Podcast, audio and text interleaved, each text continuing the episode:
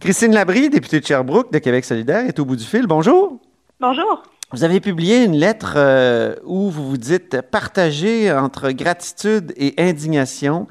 Euh, gratitude euh, pour ces personnes-là, majoritairement des femmes, qui, vous, vous écrivez, s'usent physiquement et moralement depuis si longtemps pour soutenir les autres sans en tirer un revenu décent. On pense peut-être à la préposé aux bénéficiaires qui est décédé euh, la semaine passée. C'est la preuve par l'extrême de ça. Selon vous, est-ce est qu'il est hypocrite de la part du gouvernement de parler des préposés aux bénéficiaires d'anges gardiens? Bien, ce qui est hypocrite, en fait, c'est de, de, de, dire et de répéter à quel point ces personnes-là sont essentielles et de ne pas euh, les rémunérer de manière décente par rapport au caractère essentiel de leur travail. Donc, si c'est vrai, et je suis convaincue que c'est vrai que ces personnes-là sont essentielles, comme le sont bien d'autres qui gagnent euh, le salaire minimum d'ailleurs, euh, c'est pas normal que les gens qui offrent des services essentiels soient payés en dessous du seuil de la pauvreté. Mm-hmm. Donc, il faudrait augmenter leurs revenus, mais c'est ce que le gouvernement Legault euh, a dit qu'il voulait faire depuis longtemps, augmenter, euh, donc faire, donner une augmentation supérieure aux préposés aux bénéficiaires et aux enseignants d'ailleurs. Est-ce que vous appuyez le gouvernement Legault là-dedans? Bien, certainement qu'on l'appuie. On lui a même demandé de le faire euh, à plusieurs reprises depuis des mois, bien avant cette crise-là. On demandait aussi une augmentation du salaire minimum. Donc, les gens qui travaillent aussi dans le commerce de détail en ce moment, qui se mettent en danger euh, euh, à l'épicerie, par exemple, dans les pharmacies, c'est des gens qui n'ont pas un salaire très, très élevé en ce moment. Là, ils ont eu une hausse temporaire. Hein. Ils ont eu une prime en ce moment parce qu'évidemment, on réalise qu'on a absolument besoin que ces personnes-là restent au travail. Euh, mais pour le moment, ces primes-là sont, sont, prévues comme étant temporaires alors que leur emploi va rester essentiel après la crise. Mm-hmm. Et moi, c'est ça que je m'explique mal en ce moment. On remercie ces gens-là de, de se mettre en danger pour continuer d'offrir des services aux gens, mais on n'est pas capable de leur donner des conditions de travail décentes, euh, en, ce moment, on essaie du mieux qu'on peut de les augmenter, ces conditions-là, mais on n'est même pas capable de leur garantir qu'on on, va continuer de le faire après. Pour ce qui est des augmentations préposées aux bénéficiaires et aux enseignants, le gouvernement a dit on veut donner une augmentation supérieure. Or, il y, a, la CSN qui a dit que les préposés aux, bénéficiaires devaient se montrer solidaires et refuser toute augmentation supérieure aux autres employés de l'État. Qu'est-ce que vous pensez de cette position-là de la CSN qui a été exprimée en octobre dernier? Bien, ce qui est clair, c'est que si on donne les mêmes augmentations en pourcentage à tout le monde, les écarts vont continuer de se creuser. Donc, moi, ça m'apparaît évident que si on veut euh, donner des salaires plus, euh, euh, disons, mieux répartis dans le réseau de la santé, euh, va falloir y aller autrement que par pourcentage, que, qu'en, donnant le même pourcentage à tout le monde. Il va falloir augmenter plus ceux qui sont dans le bas de l'échelle. Puis là, on parle des préposés aux bénéficiaires, on pourrait parler des préposés à l'entretien aussi. Hein. Leur travail est crucial en ce moment. Ces personnes-là ont aussi un salaire qui est extrêmement faible Ils sont traités comme des moins qu'à par le réseau euh, au niveau des conditions de travail, je veux dire. Donc, assurément qu'on euh, ne peut pas juste donner le même pourcentage à tout le monde parce que ça se traduit en quelques sous à peine d'augmentation pour certains et en plusieurs dollars pour les autres. Donc, c'est pour ça que nous, on, propose effectivement de rééquilibrer, disons, les salaires dans le réseau de la santé parce que chacun, puis on s'en rend compte encore plus dans les dernières semaines quand le, le, premier, le premier, ministre a dit aux médecins spécialistes, on a besoin de vous en CHSLD. Ils nous l'ont dit. Euh, on n'est pas formé pour ça. On veut, on veut bien y aller, mais ce n'est pas des compétences qu'on a déplacer des gens, nettoyer des plaies, pour saluter. C'est pas eux qui sont formés pour faire ça. Donc c'est pas parce qu'ils euh, ont plus d'études qu'ils ont nécessairement la somme de toutes les compétences des autres dans le réseau de la santé. Ils ont des compétences qui sont différentes, mais qui sont toutes complémentaires. Donc il n'y a pas de raison qu'il y ait des écarts salariaux aussi importants entre ces différentes personnes dans le réseau de la santé, euh, puisqu'ils sont tous complémentaires, ils sont tous essentiels les, uns euh, envers les autres. Donc, vous auriez comme un message à envoyer à la CSN qu'elle accepte finalement qu'il y ait des augmentations de salaire différenciées? Ben, pas à la CSN en particulier, mais à, l'ensemble du gouvernement aussi, puis à, l'ensemble de la population. C'est parce que le gouvernement est d'accord, c'est la CSN qui, en octobre... Ben, ils sont d'accord juste pour les préposés aux bénéficiaires, hein, ils voulaient le faire Les enseignants aussi, les enseignants aussi. Oui, c'est les deux corps d'emploi qui avaient identifié, alors qu'il euh, y en a des dizaines d'autres pour lesquels il faudrait avoir cette réflexion-là. Donc, euh, il avait identifié ça en particulier parce qu'il y avait une pénurie de main-d'œuvre pour les préposés. Euh, mais le même principe, il faut l'appliquer pour tous les autres emplois dans le réseau. Ils sont tous interdépendants. OK. il faudrait comme faire un, exercice d'équité salariale, j'imagine, pour euh, déterminer tous ceux qui ont besoin d'une hausse euh, différenciée. Bien, Donc supérieure à, celle des, autres. Là. Bien, assurément, dans la répartition des fonds, quand on regarde les, fonds qui sont les, salaires, par exemple, des médecins spécialistes, puis on l'a vu, toutes les primes qui ont été dénoncées dans les dernières années, je pense que c'est quand même euh, oui, mais moi, je parle plus des employés de l'État. C'est un peu particulier, c'est vrai, avec les, médecins spécialistes, mais les, employés de l'État en général par rapport aux préposés aux bénéficiaires euh, et aux enseignants, et peut-être d'autres, il faut, faudrait allonger la liste, au fond, vous me dites. Ben oui, il faut allonger la liste. Pour aller chercher une équité, euh, il faut certainement allonger la liste. Puis par rapport au milieu de santé en particulier, il y a des écarts abyssaux de salaire entre les médecins spécialistes puis les préposés à l'entretien. Puis là, en ce mhm. moment, tout le monde nous le dit. on a besoin de tout ce monde-là égal. Mhm. Donc, euh, puis ils sont pas... Euh, ils, sont difficilement remplaçables. Les personnes là, qui sont considérées dans le bas de l'échelle en ce moment au niveau du salaire, mhm. ils sont absolument difficiles à remplacer, ces personnes-là. Elles ont des compétences spécifiques. On ne peut pas demander à n'importe qui d'aller faire leur travail. Donc ça, ça a une valeur aussi. Puis en ce moment, elle n'est pas considérée dans leur condition de travail. Donc, euh, vous avez de la gratitude et de l'indignation, justement, parce qu'il y a une forme de sexisme aussi là-dedans, dites-vous. Euh, est-ce que c'est par sexisme que, le gouvernement agit ainsi, euh, paye moins, finalement, des, gens qui, sont, qui ont des boulots un peu ingrats d'aide, finalement? Ben, c'est une forme de c'est une forme de sexisme, oui, inconscient assurément, hein, parce qu'il n'y a personne qui se dit on va les payer moins cher parce que ce sont des femmes. Ça, je suis convaincue de ça. Par contre, euh, puis c'est pas propre à ce gouvernement-là, mais ça fait quand même des décennies et des décennies que les métiers qui sont euh, occupés par des femmes sont en général payés beaucoup moins cher. Du moment qu'une profession est majoritairement féminine, elle est payée moins cher parce que historiquement, c'était considéré comme une vocation. Les femmes, c'était un revenu secondaire dans le ménage. Pendant, pendant, quand même une longue période de, notre histoire. Donc, c'est comme si on, considérait de traiter ces emplois-là comme, euh, comme des vocations, des revenus d'appoint, euh, de sorte qu'on ne paye pas ces, personnes-là à, la, mesure de leurs compétences. je pense au, milieu communautaire, par exemple, euh, essentiellement des femmes qui travaillent dans le milieu communautaire, qui sont pour la plupart euh, détentrices d'un diplôme technique ou même universitaire et qui sont payées parfois un peu au-dessus du salaire minimum, mais bien, bien, bien en dessous du revenu moyen, alors qu'elles ont des, elles ont des formations spécialisées. Mhm. Et pourquoi? Ben parce qu'on considère que c'est une vocation d'aller faire ce travail-là, de prendre soin des gens, des organismes communautaires. C'est pas normal, c'est un travail essentiel qu'elles font aussi, puis le gouvernement le reconnaît même en ce moment en les mettant sur la liste des services essentiels.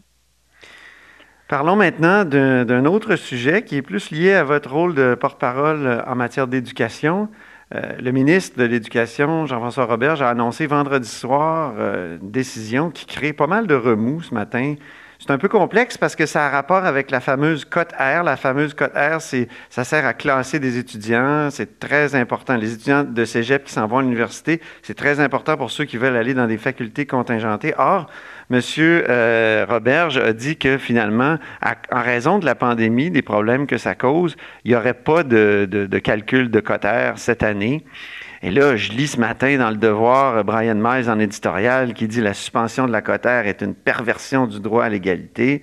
Candidat à la direction du Parti québécois, Frédéric Bastien, dit que ça pénalise les étudiants qui sont investis à fond dans leurs études tout en avantageant avantageant ceux qui ont choisi d'en faire moins. Est-ce que c'est une bonne ou une mauvaise décision selon vous? C'est une bonne décision. C'est vraiment une bonne décision euh, qui était d'ailleurs réclamée à la fois par les étudiants, les administrations de cégep, les enseignants de cégep et le milieu universitaire parce que euh, dans le contexte actuel, le calcul de la cotère, ça posait vraiment un problème au niveau de l'équité. Euh, la façon dont la cotère est calculée, ça, ça, venait vraiment faire en sorte que, vous savez, les étudiants, là, en ce moment, c'est plus comme il y a 30 ou 40 ans. les étudiants dans les cégeps, là, euh, ils ont toutes sortes d'âges, ils ont toutes sortes de situations familiales, ils sont sur le marché du travail. En ce moment, beaucoup d'entre eux travaillent dans nos services essentiels. Ils sont là, ils font plus d'heures que d'habitude pour réussir à faire rouler les, quelques commerces qui restent, puis les, le milieu des soins de santé. Euh, ils ont des familles. Donc, en ce moment, là, de continuer de, compter la cotère, ce que ça crée comme situation, c'est que tu as des étudiants qui ne euh, sont pas en mesure de fournir le même effort qu'habituellement pour leurs études et qui sont mhm. pénalisés pour ça. Et tu en as d'autres qui sont dans une situation peut-être plus privilégiés qui vont être en mesure, eux, de continuer de, de, se consacrer à temps plein à leurs travaux mais c'est rarement le cas. Est-ce que ce n'est pas le cas toujours euh, comme ça? Il y, a, des étudiants avantagés, d'autres désavantagés? C'est toujours le cas, mais en temps normal, euh, on, est capable de pallier à ça. Puis là, on n'est pas en temps normal. Normalement, on est supposé de s'assurer que les étudiants ne seront pas plus pénalisés en fonction de leur situation. Mais là, on n'est pas en temps normal et c'est pour ça. Et toutes les mesures euh, de, modification des évaluations aussi que, euh, les, enseignants ont fait, euh, savez, c'est pas ça qui était prévu. Donc, c'est pas des choses. Il y a des étudiants qui n'ont pas accès aux mêmes ressources, par exemple, pour faire leurs travaux à distance que d'autres. donc, dans la mesure où on n'est pas capable de garantir un accès égal aux ressources, euh, c'est pas possible de continuer de calculer cette cote-là. Ça, fait en sorte que ça permettrait à certains étudiants d'être avantagés mm-hmm. par rapport aux autres. Et ça creuse une inégalité. Vous avez toujours une discussion, je pense, avec le, ministre, euh, vous et, les, bon, les critiques en matière euh, d'éducation, mais avec le ministre à, chaque semaine? on en a eu une la semaine dernière. C'était la première qu'on avait à quatre. OK. Euh, mais il y a des échanges, oui, il y a des échanges avec lui. Est-ce qu'il y a été question de ça? C'est jeudi, ça? Non, il n'y a pas été question euh, de ça. Il était surtout question de, des différents scénarios par rapport à la réouverture des écoles. Euh, on n'avait pas tellement parlé la semaine dernière du milieu post-secondaire. Est-ce qu'il n'aurait pas dû vous, vous informer de cette décision? Ben, c'est une décision qui était demandée unanimement dans le réseau. Donc, euh, je pense que globalement, elle va être bien accueillie. Euh, là, la prochaine étape, ça va être de s'assurer qu'au euh, niveau des admissions à l'université, les, universités tiennent compte des circonstances particulières de la session actuelle. mais en ce moment, là, pour ce qui est de finaliser la, dernière session actuelle qui est en cours, c'était la meilleure décision à prendre. C'est quand même frustrant pour ceux qui ont travaillé fort, comme dit Frédéric Bastien. Ceux qui ont travaillé ben, fort, qui sont défoncés. un peu euh. tard. C'est sûr que cette décision-là vient peut-être un peu tard parce que oui, euh, bon d'abord, hein, il y a les enseignants qui ont travaillé très fort dans les dernières semaines pour modifier leurs évaluations pour qu'elles puissent être en ligne. Ouais. Euh, donc ça, c'est clair que ça leur a demandé un effort considérable. Ils n'étaient pas préparés pour ça. il y a aussi des étudiants qui ont fourni un effort considérable. c'est pas perdu, évidemment, d'avoir fait ça, mais c'est sûr que si la décision avait été prise plus tôt, euh, il aurait pu planifier les évaluations en conséquence. Euh, mais bon, euh, on ne pouvait pas nécessairement savoir non plus du côté du ministère combien de temps durerait cette crise-là. Et ce n'est pas nécessairement possible dès, les premiers moments où on a suspendu pour, pour quelques semaines de savoir combien de temps ça durait et de prendre cette décision-là dès le début. Je comprends que c'est un peu normal, hein, vous savez, d'être en mode improvisation devant, devant une, situation comme celle-là que, que qu'on doit évaluer au jour le jour euh, pour d'évolution. Vous, Christine Labrie, faites-vous un peu l'école à la maison euh, actuellement? Parce que vous avez trois jeunes enfants? partiellement, je vous dirais, parce que euh, on travaille tous les deux, mon conjoint et moi, qui est enseignant d'ailleurs au collégial. Ah oui? Donc, tous les deux, on, travaille. Donc, on, consacre, oui, un peu de temps chaque semaine à s'assurer que nos enfants font des choses, mais on n'est pas en train de faire l'école à la maison au sens où on pourrait l'entendre. Est-ce que c'est pas inquiétant, ça? Est-ce que ça, on va pas perdre beaucoup de temps pour les, jeunes euh, avec la pandémie? Est-ce qu'on pourrait pas appliquer le modèle ontarien où il y a vraiment des obligations? C'est pas euh, donc euh, ce, que, ce que je comprends, c'est que tout est optionnel au Québec, alors qu'en Ontario, il y a vraiment des, évaluations et tout ça. Ben, pour être vraiment très, très honnête avec vous, moi, ce qui m'inquiète le plus, puis ce qui m'a inquiété le plus dès le départ, c'est vraiment qu'il y a des enfants en ce moment qui ne sont pas dans une bonne situation familiale. Et là, ils se retrouvent à temps plein dans cette mauvaise situation familiale-là, euh, que ce soit de précarité, de violence, d'abus. Mhm. Euh, donc moi, je pense que ça, c'est plus grave et ça, ça va causer plus de préjudice aux enfants euh, que de manquer quelques semaines d'école. Je pense qu'on peut rattraper ça on peut mettre en place des modalités de rattrapage pour s'assurer qu'aucun élève soit pénalisé d'un point de vue pédagogique, mais les risques sont quand même importants pour certains enfants de rester vraiment euh, autant de temps dans hmm. une, situation familiale problématique alors qu'il n'y a personne d'autre qui peut intervenir et être témoin de ça. Moi, ma préoccupation, elle est davantage là. Avez-vous des cas ou est-ce que ce qu'on vous a soumis des cas comme ben, d'enfants qui sont maltraités parce qu'ils sont, ils sont pris avec leurs parents dans, dans, une maison? Ou... Ben, on, le sait que les, les, personnes qui font des signalements à la protection de la jeunesse ce sont euh, les milieux scolaires et les milieux de garde. Et le nombre de signalements a vraiment baissé drastiquement, justement parce qu'il n'y a plus de témoins de ces situations. -là. Ah oui, OK. Euh, et ça, ça ne veut pas dire qu'il y a moins d'abus. Puis au contraire, on sait qu'en période de stress aussi, les enfants sont plus à risque de subir des abus. Oui, oui, oui, exactement.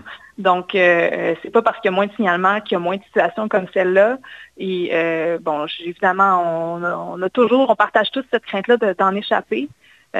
donc, j'ai hâte qu'on puisse euh, trouver des façons de, mm-hmm. que les enfants puissent euh, voir d'autres personnes à nouveau. Euh, Bien. Que leurs propres parents. Bien, je suis content aussi d'apprendre, parce que vous me l'avez dit hors des ondes, puis là, on n'a plus de temps, que, que, ça va mieux en Estrie pour ce qui est de la contamination. Peut-être quelques mots là-dessus, puis euh, on se laisse après. Oui, bien, ça avait parti euh, très rapidement ici. Euh, dès les débuts, il y avait une proportion de cas qui était impressionnante par rapport à notre population. Ça s'est stabilisé, je dirais. On reprend un rang qui est plus normal par rapport aux autres régions. c'est rassurant pour nous de voir ça, c'est sûr. on entend beaucoup au point de presse hein, la, situation de Montréal dans les régions, en tout cas dans ma région, euh, c'est beaucoup plus sous contrôle euh, au niveau du, manque de personnel, par exemple. Les gens qui se proposent pour aller euh, prêter main forte dans les CHSLD, par exemple.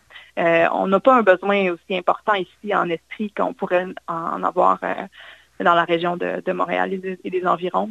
Donc, la situation n'est pas, pas aussi critique partout en ce moment. Très bien. Merci beaucoup, Christine Labrie. Merci, bonne journée. Député de Sherbrooke de Québec solidaire, vous êtes à l'écoute de là-haut sur la colline.